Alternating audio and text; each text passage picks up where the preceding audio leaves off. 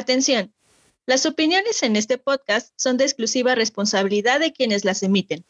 Por lo tanto, no representan necesariamente la posición de Habitando Ando.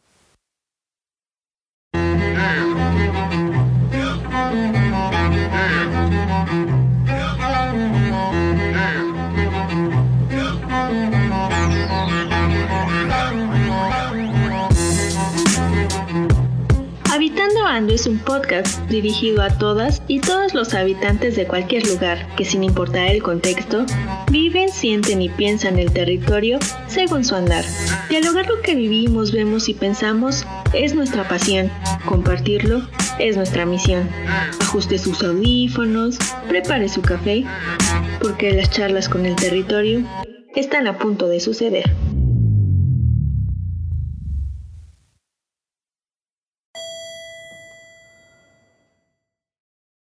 Buenos días. ¿A qué piso se dirigen? Al noveno, porfa. No inventes, Caro. ¿Ya viste el correo que acaba de mandar Santiago? Según esto, tenemos junta a las 7 de la mañana con todo el departamento. Ay, ya sé, qué horror. Nada más de pensar en llegar tan temprano al trabajo me da muchísima flojera. No, y espérate. Tú por lo menos tienes coche. Y aunque vives lejos, llegas rápido. Bueno, eso sí, yo solo tengo que salir media hora antes de mi casa, y eso que vivo hasta el centro de Puebla, imagínate. Yo salgo dos horas antes porque tengo que tomar más de un camión. La verdad es que sí gasto una buena parte de mi salario en transporte. No inventes, dos horas. Pierdes muchísimo tiempo, ¿no? Sí. De hecho, no creo llegar a tiempo para la junta programada. Tendría que salir de mi casa a las 5 de la mañana y tomar un Uber porque a esa hora no hay transporte público. Sí, no manches. Aparte, a mí me choca usar el transporte público, por eso me muevo en coche. Me sale carísimo, eso sí, pero pues es mejor que tener que subirme una combi toda fea. En serio eres afortunada de poder hacerlo. Aquí en Puebla somos más los que nos movemos en transporte público. Y sigue pareciendo que tiene más valor el espacio de un coche.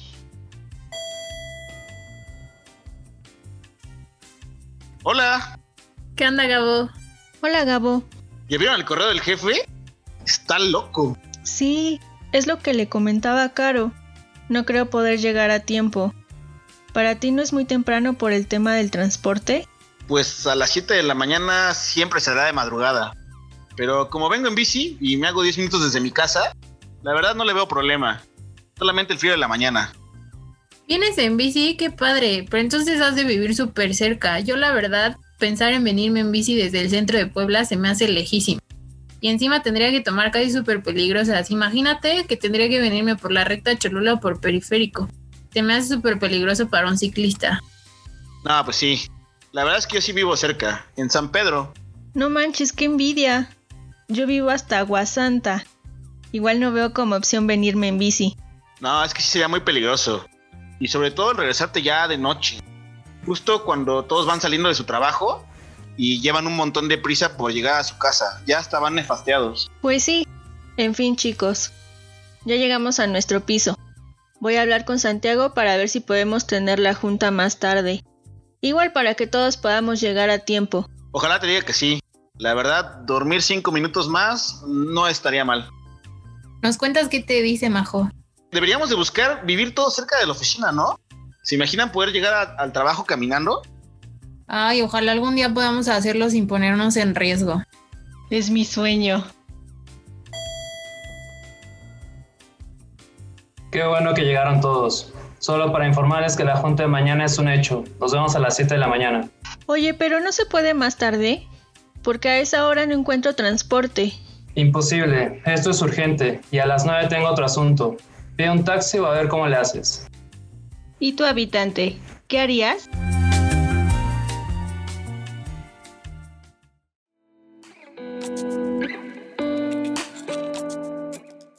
Bienvenidos a Habitando Ando, el podcast para todos los que viven, sientan y piensan el territorio según su andar.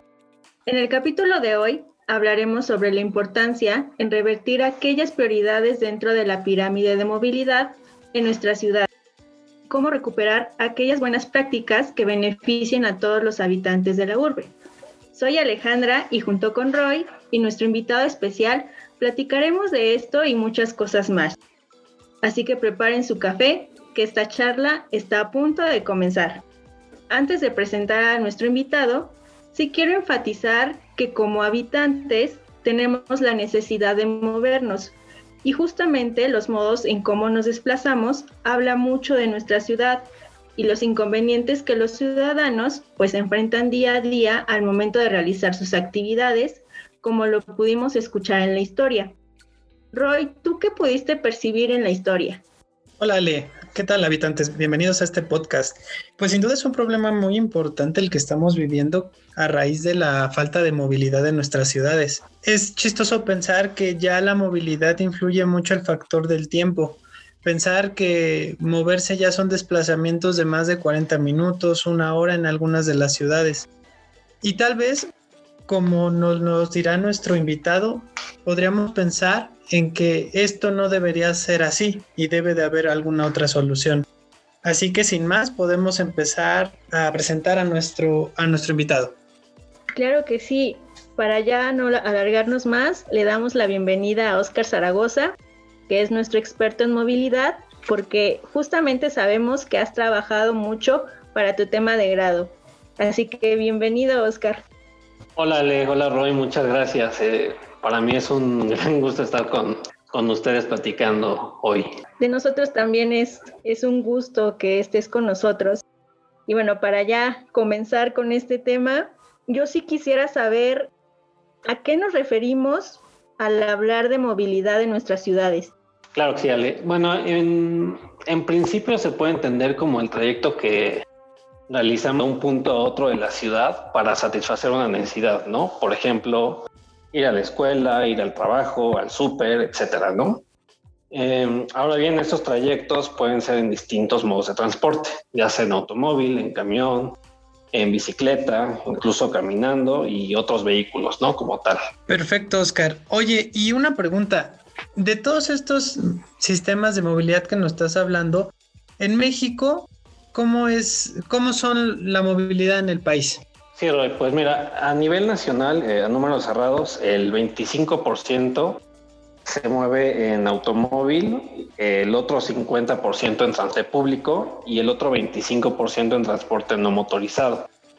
Bueno, Oscar, y entonces sí me genera mucho la duda de cómo se transportan las personas, pero en la ciudad de Puebla. Bueno, en Puebla eh, sucede algo eh, distinto, ¿no? El uso del automóvil es menor eh, alrededor de un 18% lo, utiliza, aunque la percepción debe ser distinta, ¿no? Esto se debe en parte a que el 85% del presupuesto en movilidad se destina a infraestructura para el automóvil, lo cual pues nos ha llevado a ciudades más dispersas y poco accesibles a otros modos de transporte. ¿Esto en qué se traduce? Pues en, en que destinamos cada vez más tiempo para llegar a, nuestro destino, ¿no? Eh, se podría decir que en las grandes ciudades, incluido Puebla, el viaje ida y vuelta puede llegar a tomar de dos horas a dos horas y media. Entonces, bueno, eh, por un lado tenemos eh, el tema del tiempo y además del tiempo, el tema de la ocupación del espacio, ¿no? El, el automovilista necesita hasta 20 veces más espacio que un ciclista. Y esto añádele los lugares de estacionamiento donde los automóviles pasan alrededor de un 95% del tiempo estacionados. Sí, por supuesto. Y, y, es lo que estábamos visibilizando en la historia del inicio, que algunas personas tienen mucho tiempo de, de transporte, de, en transportarse, y también pues esa parte en que los peatones no tienen el espacio adecuado para poderse desplazar. El tema de la ocupación de, de este espacio público siempre ha habido como, o, o sea, quizás mucho el automóvil, ¿no? Hay, hay una frase de Michael Colville Anderson que habla de la arrogancia del espacio público, ¿no? Y, y hace justamente esta, esta mención en estas, pues este reparto totalmente inequitativo, ¿no? Entre el que es automovilista, entre el que va caminando, entre el que va en bicicleta. Entonces creo que también por ahí es, es un un tema a atender, ¿no? Esa ocupación del espacio. Oye, Oscar, y desde tu perspectiva, ¿cuáles son los motivos que han llevado a este caos en la movilidad? Es decir, ¿quién, quién tiene la culpa o quién dejó de hacer su chamba? en, el aspecto urbano, político, social? O sea, ¿por, qué estamos viviendo este, este caos de movilidad? Bueno, primero eh, creo que habría que tomar en cuenta que en los últimos 40 años la ciudad ha crecido un 500%, ¿no? Ha, crecido demasiado y se debe a, que en gran parte la política se ha enfocado a, crear toda una red de avenidas y eh, anillos periféricos que originan la expansión de la ciudad, ¿no? Estas pues decisiones van un poco en el sentido de que fue un tema de percepción, ¿no? En, que si construyo es muy visible y es un sinónimo de progreso, ¿no? Pero es un es, es falso, ¿no? Lo, que te genera únicamente es tráfico inducido, lo que nos ha originado mucho más tráfico y lo que mencionaba hace rato, ¿no? Eh, un tema de expansión de la, de la ciudad. Adicional a eso, creo que también mencionaría que si bien hay planes, hay manuales y demás documentos técnicos, no se le da seguimiento, ¿no? Y creo que también va enfocado a, los tiempos de gestión, ¿no? En, construir algo rápido, vistoso y que al final pues puede o no ser eh, totalmente funcional, ¿no? Claro, fíjate que yo ah, no hace mucho se platicaba que los automovilistas, o más bien el auto, es, es la infraestructura o es el, lo que utiliza más espacio en la ciudad y es el que menos paga impuestos. Además que las personas piensan que tener una calle al frente con unas banquetas angostas es un signo de progreso, ¿no? Eh, creo que, creo que esta parte política ha ayudado o perjudicado al, al desarrollo de las ciudades como uno se las quisiera imaginar, ¿no? Sí, claro. Eh, eh, regresamos al tema de cuánto ocupa el automóvil y también eh, el tema de que se, ha permeado esta, idea de que tener un automóvil también es un símbolo de estatus, ¿no? De, de poder adquisitivo o de progreso, ¿no? personal.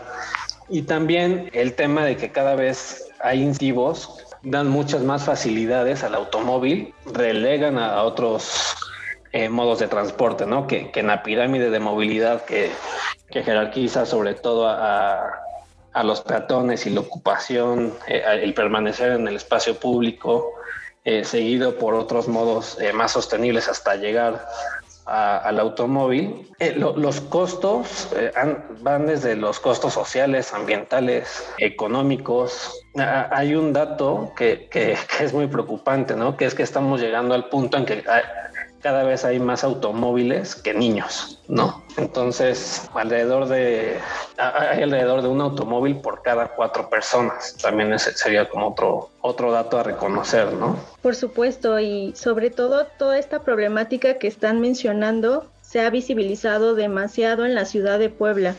Y esto es un factor que desde mi perspectiva lo veo demasiado grave. Y por ejemplo, ¿Qué pasaría si seguimos con este modelo de movilidad? Bueno, el, tema es que vamos a, continuar con el tráfico vehicular. El tráfico va a ser cada vez mayor. En ninguna ciudad puede mantener ritmo de ampliación de sus calles que compense la cantidad de automóviles en circulación. tenemos un tema también preocupante, que son los accidentes viales, eh, donde actualmente a nivel nacional es la sexta causa de muerte y entre personas de 5 a 29 años de edad eh, ocupa el primer lugar, ¿no? Entonces es algo que se debe de, atender y que podemos pues trabajar para, para evitarlo, ¿no? Se puede decir que cada cuatro años mueren 100 mil personas, ¿no? Eh, es el equivalente a la capacidad del Estadio Azteca. Entonces, realmente es un, dato que, preocupa porque son, eh, eh, son muertes que ocurren día a día, ¿no? Oye, Oscar, y quisiera preguntarte, desde tu perspectiva, ¿cuál sería el escenario futuro de manera cercana para mejorar la movilidad en la ciudad y evitar este tema de tantos conflictos de movilidad y pensando que nada más el automóvil o la motocicleta, que es decir, el transporte público, digo privado, sería la única opción. Claro, pues me gustaría, yo, creo que mencionar tres puntos, ¿no? El primero sería promover ciudades densas y mejor conectadas, ¿no? Donde caminar, moverte en bicicleta, etcétera, sea una alternativa viable para moverte por la ciudad, ¿no? Donde nos demos cuenta que ese viaje a la tiendita lo podemos hacer sin depender de un automóvil. Por ejemplo, en viajes menores a 5 kilómetros, la bicicleta es igual de rápida que el automóvil y sigue siendo eficiente hasta los 8 kilómetros. Otro punto eh, importante es hacer cumplir los límites de velocidad. Por ejemplo, hay una gran diferencia entre ser atropellado a 30 kilómetros por hora o 50 kilómetros por hora. Eh, déjame darte unos datos. A 30 kilómetros por hora eh, tengo el 83% de probabilidades de sobrevivir como peatón y hasta un 95% como ciclista. Pero a 50 kilómetros por hora es prácticamente, prácticamente un volado, ¿no? Totalmente preocupante este tema. Claro, totalmente. Oye, y precisamente hablando de, la movilidad ciclista y en este futuro post pandemia, post COVID-19, ¿tú cómo ves este punto en, en materia de movilidad urbana sustentable? ¿Crees que es una, es una moda o es algo que ya quedó para, para siempre o bueno, para, para esta nueva normalidad? Mira, moda o no, sería increíble que se quedara, ¿no? Porque... Sí, claro. Eh, eh, eh, en este tema de, de, promover estas ciudades densas, pues no, no, no es que se esté reinventando el hilo negro, ¿no? Y ya hay ciudades como París o Melbourne que ya están implementando esta, este concepto de ciudad de los 15 minutos o ciudad de los 20 minutos, justamente en los que te puedas desplazar o cubras tus necesidades en un, en un pues sí, rango de, espacio y de tiempo eh, en el que tengas la tiendita, este, la escuela, el trabajo. Eh, curiosamente, ahorita ante este escenario de pandemia sucede algo interesante, que, era un poco lo que, digamos, se, se, veía como un problema para este tipo de, proyectos, ¿no? De este tipo de, trabajo. Era bueno, pero el trabajo, eh, tu, tu, lugar de trabajo está, eh, puede estar a dos horas o algo. Ahorita con el confinamiento, tu lugar de trabajo está a 10 pasos, ¿no? Tal cual. Claro. Entonces, ha, cambiado mucho la forma en la que vemos la movilidad y, la, y necesitamos movernos, ¿no? Ahora, ante este escenario, también podemos ver que nos movemos o queremos movernos hacia estos lugares, estos espacios sociales, ¿no? En donde podamos, con su debida este, medidas de, distanciamiento eh, podamos interactuar con los demás, disfrutar del aire libre, eh, algo que antes quizá no lo percibíamos, ¿no?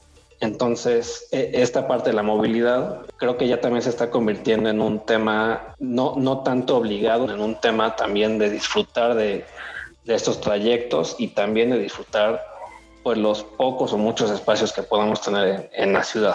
Perfecto, Oscar. Pues creo que me queda más que claro. Y, es interesante saber que la ciudad de los 15 minutos es a la escala de cualquier tamaño de las de, ciudades, ¿no? Entonces, eh, no, no creo que como sea una moda nada más, va a ser algo que quedó para, para mejorar las ciudades, ¿verdad, Ale? Por supuesto. Y justo lo que me deja en este tema es que es urgente mirar, pero hacia otro tipo de movilidad eh, darle prioridad al peatón o al ciclista, pero no solo para poder disminuir el porcentaje del automóvil, sino que también por nuestra propia seguridad y convertir realmente nuestras ciudades más equitativas, más funcionales, más conectadas. Y así eh, cualquier persona se pueda desplazar sin correr, por un lado, tanto peligro y por otro lado, como lo mencionábamos en nuestra introducción, gozar y vivir realmente en nuestro territorio. Bueno, y con esto eh, le doy las gracias a Oscar por esta charla. Estuvo demasiado interesante. Y para cerrar, quisiera que nos compartas más información sobre ti para que los habitantes te puedan conocer un poco más. Claro, Ale. Bueno, primero que nada, muchísimas gracias por la invitación a mis amigos de Habitando Ando. Eh, yo soy Oscar Zaragoza Díaz. Pertenezco al Consejo Ciudadano de, Movilidad. Soy maestro en hábitat y equidad socioterritorial, donde trabajé el tema de microdesplazamientos, estrategia de movilidad urbana sostenible y proximidad socioterritorial en San Andrés Cholula. Actualmente llevo seis años laborando en oficina que maneja pues proyectos de distintas escalas, pero últimamente me, ha pues interesado y gustado mucho eh, algunos que considera eh, o a la escala urbana pues, pues me, ha agradado como poder eh, implementar estos este, conocimientos y parte de lo que he estado trabajando, investigando, y, y cómo pues es este, este concepto a su debida pues escala se puede ir como replicando, ¿no? Pues nada, los, los invito a, a, seguirme en Instagram como OscarZRGZ y muchísimas gracias de nuevo a todos. Claro que sí. Bueno, habitantes, esto ha sido todo por hoy. Espero que les haya gustado mucho y no olviden buscar las redes de nuestro invitado y por supuesto seguir nuestras redes habitando.ando en Instagram y Facebook como Habitando Ando. Disfruten y vivan su territorio. Adiós.